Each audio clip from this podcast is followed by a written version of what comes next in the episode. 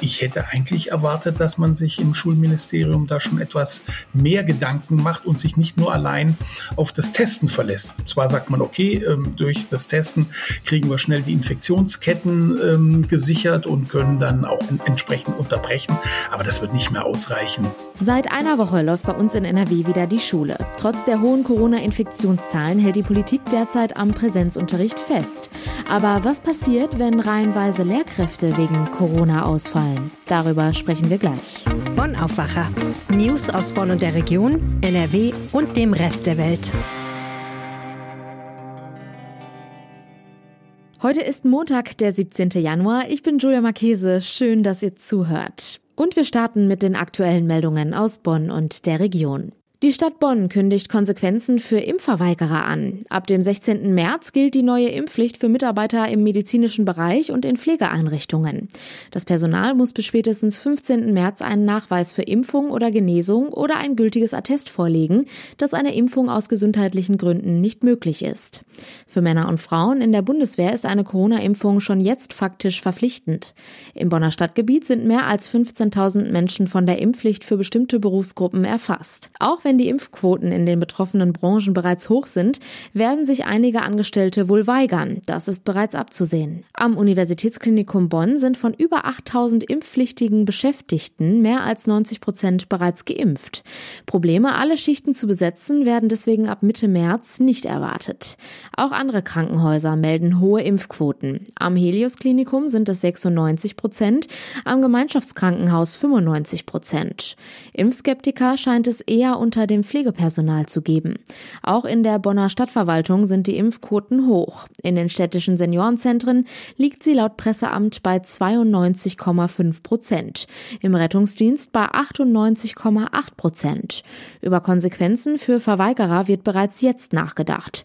Vizestadtsprecher Mark Hoffmann kündigt arbeitsrechtliche oder dienstrechtliche Maßnahmen an und erklärt, dass alle Optionen in Betracht gezogen werden, von Entgeltkürzungen bis zur Kündigung des Beschäftigungsverhältnisses. Die Infektionszahlen bei den Bonner Kindern und Jugendlichen sind in den vergangenen Tagen förmlich explodiert. Keine andere Altersgruppe hatte zuletzt höhere Infektionszahlen als die 5- bis 19-Jährigen. Am Wochenende meldete das Landeszentrum Gesundheit bei den 15- bis 19-Jährigen eine 7-Tage-Inzidenz von 1112 Neuinfektionen auf 100.000 Einwohner. Bei den 10- bis 14-Jährigen betrug die Inzidenz am Wochenende 1056. Und auch bei Mädchen und Jungen im Alter von 5 bis neun Jahren ist die Inzidenz in Bonn nun vierstellig. Sie liegt bei 1044. Derweil hat die Omikron-Variante bei den Infektionszahlen in Bonn offenbar die Schwelle zum schnellen exponentiellen Wachstum durchbrochen. Für die kommenden Tage rechnet das Gesundheitsamt mit ähnlich hohen oder noch höheren Infektionszahlen. Bei den differenzierten Proben macht der Omikron-Anteil nach Angaben der Stadt bereits 89 Prozent aus. Immerhin, schwere Omikron-Verläufe mit Krankenhauseinweisungen sind in der Stadt bisher nicht bekannt. Die Stadt Bonn bereitet sich darauf vor, dass ihr in der ersten Jahreshälfte erneut Geflüchtete zugewiesen werden. Zu rechnen sei mit ähnlichen Zahlen wie in 2017. In jenem Jahr hatte Bonn nach Angaben des Presseamtes der Stadt insgesamt 555 Geflüchtete aufgenommen. Monatlich seien durchschnittlich 46 Personen zugewiesen worden. Zwar gibt es derzeit keine Zuweisungen nach Bonn, da die Stadt die Aufnahmequote momentan übererfüllt. Anja Ramos, die Leiterin des Amtes für Soziales und Wohnen, geht aber davon aus, dass ab April oder Mai wieder Geflüchtete nach Bonn kommen könnten. Deshalb sucht die Stadtverwaltung nun nach Flächen für weitere Container, in denen die Menschen untergebracht werden können. Denn bereits jetzt ist die Unterbringungssituation in Bonn angespannt. Aktuell leben 1479 Geflüchtete in Bonn. Nach Angaben des Sozialamts sind lediglich etwa 100 Plätze frei. Hinzu kommt, dass bestehende Unterkünfte wegen der Corona-Pandemie nicht zu dicht belegt werden können. Kommen wir nun zu unserem heutigen Top-Thema. Seit einer Woche läuft wieder die Schule in NRW in Präsenz. Damit das für die rund 2,5 Millionen Schülerinnen und Schüler bei uns gewährleistet werden kann, gehören die Masken und regelmäßige Tests natürlich zum Schulalltag dazu. Wenn ein Kind oder ein Jugendlicher positiv getestet wird, dann heißt das natürlich Quarantäne. Für die negativ getesteten Klassenkameraden geht der Unterricht normal weiter. Aber was passiert, wenn reihenweise Lehrer wegen Corona ausfallen? Martin Kessler leitet das Ressort Meinung und Politik und hat sich mit dem Szenario beschäftigt. Hallo Martin. Hallo Julia. Wie ist denn aktuell die Infektionslage an den Schulen? Aktuell ist es noch nicht so schlimm, weil äh, einmal die Zahlen, die auch gemeldet werden, eher die aktuelle Infektionslage unterschätzen. Das kommt durch den Meldeverzug bei den durch die Feiertage. Ähm, aber man kann auch sagen, es gibt einige Zahlen über erkrankte Lehrkräfte an den Schulen in Nordrhein-Westfalen und da ist es also deutlich wenig, was jetzt im Augenblick auf die Schulen und auf die Schülerinnen und Schüler ähm, eindringt. Wir haben etwa 1,8 Prozent der Lehrkräfte, die vom Coronavirus angesteckt sind. Das ist natürlich durchaus händelbar. Insgesamt liegt der Krankenstand bei den Lehrern üblicherweise gerade um die Winterzeit so bei 6, 7 Prozent. Okay, derzeit ist also noch keine akute Infektionslage unter den Lehrkräften bei uns in NRW. Die Zahl der Corona-Neuinfektionen steigt aber immer weiter und da gibt's ja auch aktuell noch die ansteckende Omikron-Variante. Könnte dadurch künftig der Schulalltag gefährdet werden? Davon gehen eigentlich die meisten Experten aus, weil ähm, sag mal, andere Länder, wo die Omikron-Variante schon stärker unterwegs ist, ich erinnere an Frankreich, ich erinnere an Großbritannien, ich erinnere an die Niederlande. Ähm, da hat es schon massiv Erkrankungen, gerade auch im Schulbereich, ähm, gegeben. Und es gibt also keinen Grund dafür, dass Deutschland davon verschont bleibt. Also die meisten Experten erwarten, dass es insgesamt mit den Infektionen deutlich nach oben geht, dass also auch Deutschland in Bereiche kommt, wo sich mehr als 100, vielleicht sogar 200.000 Menschen pro Tag anstecken. Und da werden natürlich auch äh, viele Lehrkräfte drunter sein, auch viele Schülerinnen und Schüler. Ich darf nur daran erinnern, dass gerade bei den Schülerinnen und Schülern so die Altersstufe 15 bis 19, das sind jetzt so die weiterführenden Schulen, also die Mittel- und Oberstufe, die höchste Inzidenz insgesamt aller Altersgruppen haben. Also wir haben jetzt im Augenblick eine Inzidenz von 500 bundesweit ähm, insgesamt und bei den Schülerinnen und Schülern ab 15 sind es weit über 700, fast an die 800 und das sind noch nicht mal die allerletzten Zahlen. Dennoch hält die Politik derzeit am Präsenzunterricht fest. Aber sehen die da künftig auch Gefahr, dass das vielleicht nicht mehr aufrechterhalten werden kann? Ja, das ist etwas merkwürdig, ähm, dass da eine gewisse, nicht Sorglosigkeit wäre jetzt vielleicht übertrieben, aber die, äh, das Schulministerium ist relativ gelassen. Sie sagen, wir sind, die, die Lehrer sind äh, geimpft, die ähm, Schüler und Schülerinnen sind auch sehr stark geimpft, weit mehr als in anderen Bundesländern. Das stimmt, die Infektionsraten sind auch niedriger als in anderen Bundesländern, aber das wird natürlich nur vorübergehend sein. Und ich hätte eigentlich erwartet, dass man sich im Schul Schulministerium da schon etwas mehr Gedanken macht und sich nicht nur allein auf das Testen verlässt. Zwar sagt man, okay, ähm, durch das Testen kriegen wir schnell die Infektionsketten ähm, gesichert und können dann auch entsprechend unterbrechen, aber das wird nicht mehr ausreichen, wenn dann die Zahlen wirklich in die Hunderttausende gehen. Also nicht in den Schulen, sondern insgesamt. Dann wird es natürlich auch in den Schulen ganz anders aussehen. Gibt es für diesen Fall denn schon sowas wie so einen Plan B? Also gibt es beispielsweise bei einem akuten Lehrkräfteausfall Vertretungslehrer oder Vertretungsaufgaben für die Schülerinnen und Schüler? Vielleicht in den einzelnen Schulen. Ähm, ich habe jetzt nicht direkt mit äh, ähm, vielen Schulleitern gesprochen, sondern eher mit den Lehrerverbänden. Die sagen, natürlich sind die Lehrerinnen und Lehrer ähm, bereit, sind auch flexibel, das zu machen. Und die eine oder andere Schule wird wohl auch schon Vorbereitungen getroffen haben, aber auf Ministeriumsebene nicht. Und das Ministerium sagt auch, das wäre Aufgabe der Schulen, Schulen, sich da entsprechend vorzubereiten. Andere Länder machen das anders. Zum Beispiel Niedersachsen mit dem äh, ähm, Kultusminister Tonne, der hat einen Handlungsrahmen für die Schulen erlassen und regt zum Beispiel an, das, was du gerade gesagt hast, dass, äh, dass zum Beispiel in Ganztagsschulen, also Gesamtschulen und so weiter, zum Beispiel der Nachmittagsunterricht in so einem Fall verkürzt werden kann. Und dann können die Lehrer auf den Vormittagsunterricht ausweichen, so dass man dann zumindest am Vormittag noch nach wie vor Präsenz hat. Und ich denke, das ist auch sinnvoll, dass sich Nordrhein-Westfalen darüber Gedanken macht. Hm. Ja, eine wichtige Frage in dem Kontext ist ja auch noch, wie der Schulstoff in einem solchen Szenario nachgeholt werden kann. Ja, also zunächst mal ähm, das ist schwierig. Sie haben ja ohnehin schon sehr viel Stoff nachzuholen aus den, aus den vorangegangenen ähm, Distanzunterricht und ausgefallenen Stunden als Folge der Pandemie. Ähm, das kann dann erst vielleicht im, im Frühjahr wieder nachgeholt werden. Ähm, der andere Punkt ist, ähm, dass es auch ziemlich unklar ist, wie das dann vonstatten geht. Also wer zum Beispiel dann Schulen schließt. Also ich habe beim Ministerium angefragt und die haben dann gesagt, ja, das ist dann Sache der Kommunen. Also da muss das Ordnungsamt, wenn halt eine bestimmte Zahl von Lehrern ausfällt, ähm, muss das Ordnungsamt da einschreiten im Benehmen mit dem Gesundheitsamt. Die überprüfen das dann und die sagen dann, naja, hier macht das keinen Sinn mehr oder hier sind die Infektionsraten so stark, dass wir die Schule schließen müssen. Ähm, das andere ist Distanzunterricht und da ist in Nordrhein-Westfalen auch so, dass das der Schulleitung ähm, unterliegt. Das heißt also, die Schulleitung ähm, sagt dann, okay, wir haben so, wir haben so ein hohes Infektionsgeschehen an unserer Schule.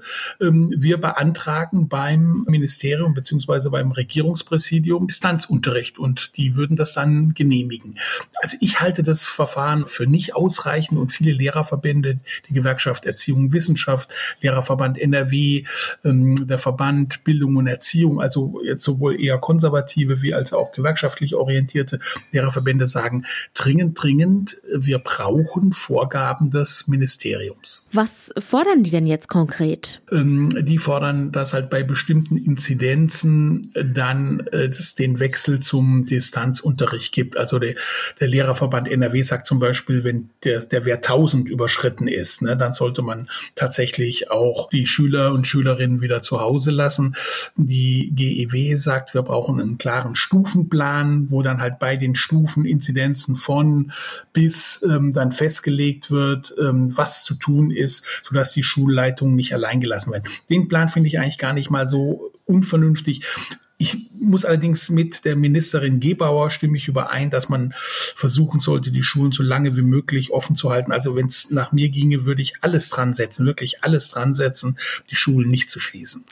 Was denkst du denn persönlich? Wie wird es in den kommenden Wochen oder Monaten an den Schulen weitergehen? Wir werden sehr hohe Zahlen haben. Dann wird es spannend sein, wie wir damit umgehen. Ähm, also ob äh, ähm, dann tatsächlich ähm, die Erkrankungen nicht so hoch sind. Allerdings sagen viele, dass die Erkrankungen, also die normalen Erkrankungen recht hoch sein können.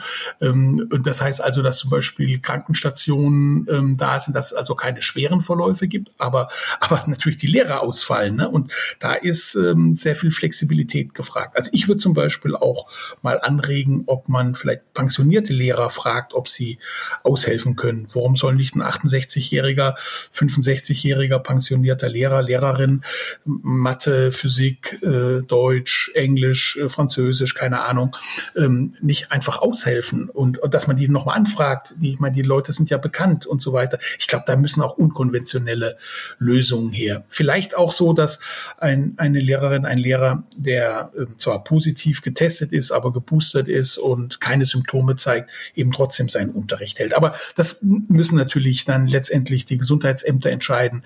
Da kann ich als medizinischer Laie wenig dazu sagen. Martin, vielen Dank für die Infos und die Einschätzung zu diesem Thema. Ja, danke auch.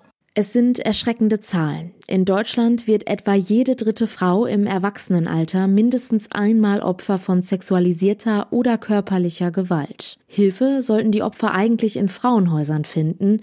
Es sind keine dauerhaften Lösungen, aber die Häuser bieten Schutz, wenn akut Gefahr herrscht. Doch solche sozialen Einrichtungen sind rar und wenn es sie gibt, dann sind sie nicht immer in einem Zustand, der den Situationen angemessen ist. Und das sagen sogar die Beschäftigten der Einrichtung selbst, wie jetzt eine Analyse im Auftrag der NRW-Regierung gezeigt hat. Meine Kollegin Kirsten Bialdiga, Chefkorrespondentin für Landespolitik, hat die Infos dazu. Hallo Kirsten. Hallo. Was ist denn das größte Problem bei den Frauenhäusern in NRW? Ja, leider gibt es da einige Probleme. Fangen wir mal mit der Anonymität an. Da hat diese Analyse ergeben, dass nur bei knapp jedem fünften Frauenhaus nicht bekannt ist, wo es sich befindet. Also die Beschäftigten gehen davon aus, dass der Standort in der Stadt tatsächlich in den meisten Fällen dann doch bekannt ist, dass man weiß, wo die Frauen dann hingehen. Das ist ja schon mal ein Faktor. Wenn die Männer das wissen, können sie ihrer Frau dort auflauern und sie versuchen auf die eine oder andere Art teilweise auch durch Gewalt einzuschüchtern, damit sie wieder nach Hause kommt. In 77 Prozent der Fälle ist eben zum Teil bekannt, wo sich das Haus befindet. Da ist es vielleicht, das sind dann vielleicht etwas größere Städte, wo sich das noch nicht so rumgesprochen hat, aber wo auch dort ein großer Teil der Bevölkerung schon weiß, wo diese Frauenhäuser sind. Wie muss ich mir denn die Sicherung solcher Häuser vorstellen? Gibt es dort eine Art Einlass? Ja, das wäre schön. Also davon kann, kann leider nicht die Rede sein. Äh, in jedem fünften Frauenhaus ist der Zugang nur zum Teil zu kontrollieren. Also das muss man sich mal vorstellen. Die Frauen sitzen dort, haben Angst, berechtigterweise, vor gewalttätigen Männern und ähm, der Zugang ist aber, wird gar nicht richtig kontrolliert. Und in der Hälfte der Fälle, in der Hälfte dieser Häuser in Nordrhein-Westfalen, kann man teilweise in den Aufenthaltsbereich von außen hineinkommen und auch den Außenaufenthaltsbereich einsehen. Auch das ist eine gruselige Vorstellung, finde ich. Und ähm, weiterhin ist es so, dass die Umgebung, da hätte ich mir jetzt vorgestellt, dass da Kameras sind, dass es hell beleuchtet ist, dass ähm, vielleicht sogar im, im besten Fall ein Wachdienst dort steht, um, um die Umgebung einzusehen. Aber auch das ist längst bei den meisten Häusern nicht der Fall. Nur 40 Prozent sind dann auch nur zum Teil gut beleuchtet. Und ähm, von Wachdiensten kann man schon mal gar nicht reden. Kurze Zusammenfassung. Die Bekanntheit mancher Standorte und die nicht ausreichende Sicherung der Häuser kann bei manchen Orten problematisch sein. Wie empfinden das denn die betroffenen Frauen? Fühlen die sich dort sicher? Die Bedingungen scheinen ja nicht überall optimal zu sein. Also da ähm, hat die, diese Analyse ergeben, die Analyse im Auftrag der Landesregierung, dass die meisten sich äh, tatsächlich sicher fühlen. Woran das äh, liegt, vielleicht sind sie einfach nur froh, aus diesen schrecklichen Verhältnissen erst einmal raus zu sein. Ähm, das wurde aber nicht abgefragt. Es gibt aber doch auch, äh, jede fünfte hat auch doch Verbesserungsvorschläge gemacht und gesagt, was sie sich wünscht. Das wären beispielsweise Überwachungskameras, ein Sichtschutz oder eine Anbindung an Sicherheitsdienst. Das heißt, dass es zumindest so eine Art Notknopf gibt gesicherte Jalousien oder Fensterläden oder aber, dass man eben in diese Häuser nur mit einer programmierten Identifikationskarte kommt, wie das ja in jedem Hotel der Fall ist. Also da fragt man sich ja tatsächlich, warum das in diesem sensiblen Bereich überhaupt fast nirgends der Fall ist. Es ist ja für die Betroffenen wahrscheinlich schon ein gewaltiger Schritt, sich überhaupt auf die Suche nach einem Frauenhaus zu begeben. Wenn akut Gefahr im Verzug ist, ist ja die Polizei die erste Anlaufstelle. Werden die Frauen wenigstens schnell fündig, wenn sie Hilfe suchen? Ja, also äh, im Durchschnitt muss eine Frau in Nordrhein-Westfalen sich an drei Einrichtungen wenden, bis sie einen Platz gefunden hat. Es gibt aber auch Fälle, ähm, da musste eine Frau sogar 20 Häuser abtelefonieren, um einen Platz zu bekommen. Wir haben in unserem Gespräch also über einige Punkte gesprochen, wo es Verbesserungsbedarf gibt. Kannst du denn daraus ein Fazit ziehen? Ist das Thema genug im Fokus der Politik? Also aus meiner Sicht überhaupt nicht. Ähm, das ist immer noch ein Thema, das ähm, ja inzwischen vielleicht ein bisschen stärker in den Mittelpunkt gerückt ist, aber es, es wird viel zu wenig getan. Und ich glaube, man weiß eigentlich längst genug über diese ganzen Probleme. Es gibt überhaupt kein Analyseproblem. Wir wissen das alles lange es gibt ein Umsetzungsproblem und es müsste sich mal eine Gleichstellungsministerin oder ein Gleichstellungsminister finden, der das Problem tatsächlich anpackt. Aber unsere NRW-Gleichstellungsministerin Frau Scharrenbach von der CDU kümmert sich lieber um die Männer und kümmert sich lieber darum, dass auch Männer Plätze haben in Häusern, in Schutzeinrichtungen, das ist in Ordnung, wenn sie sich proportionalerweise auch um die Frauen kümmert, denn eins ist festzuhalten, über 90 Prozent der Fälle von häuslicher Gewalt betreffen Frauen. Männer sind da einfach nicht so betroffen und da ist es schon ärgerlich, dass sie ähm, den Fokus so sehr auf Männer legt. Puh, das klingt, als ob es da noch einiges an Nachholbedarf gibt. Danke, Kirsten, für die Einordnung. Ja, und wenn ihr oder Menschen, die ihr kennt, in einer solchen Situation sind, dann holt euch Hilfe. In akuten Gefahrensituationen über den Polizeinotruf 110, sonst über Beratungsstellen, über die Telefonseelsorge oder beim Hilfetelefon Gewalt gegen Frauen. Die Nummern findet ihr in den Show Notes. Und wir haben noch eine Meldung für euch. Reisende und Pendler in NRW bekommen die Folgen des Abellio-Marktaustritts zu spüren. Heute tritt der größte Teil des Übergangsfahrplans in Kraft, der auf wichtige Abellio-Linien weniger Züge und S-Bahn vorsieht als im normalen Betrieb. Somit fährt der RE11 nicht mehr zwischen Düsseldorf und Essen. Die Regionalbahn 35 von Mönchengladbach nach Gelsenkirchen wird ebenfalls eingestellt. Grund für das ausgedünnte Angebot sind Personalengpässe. Zum Schluss noch der kurze Blick aufs Wetter. Und das ist stark bewölkt. Die Höchstwerte liegen zwischen 4 und 7 Grad und im Tagesverlauf sind immer mal wieder Schauer möglich. Und das war der Aufwacher vom 17. Januar. Habt einen guten Start in die neue Woche. Ciao. Mehr Nachrichten aus Bonn und der Region gibt's jederzeit beim Generalanzeiger. Schaut vorbei auf ga.de.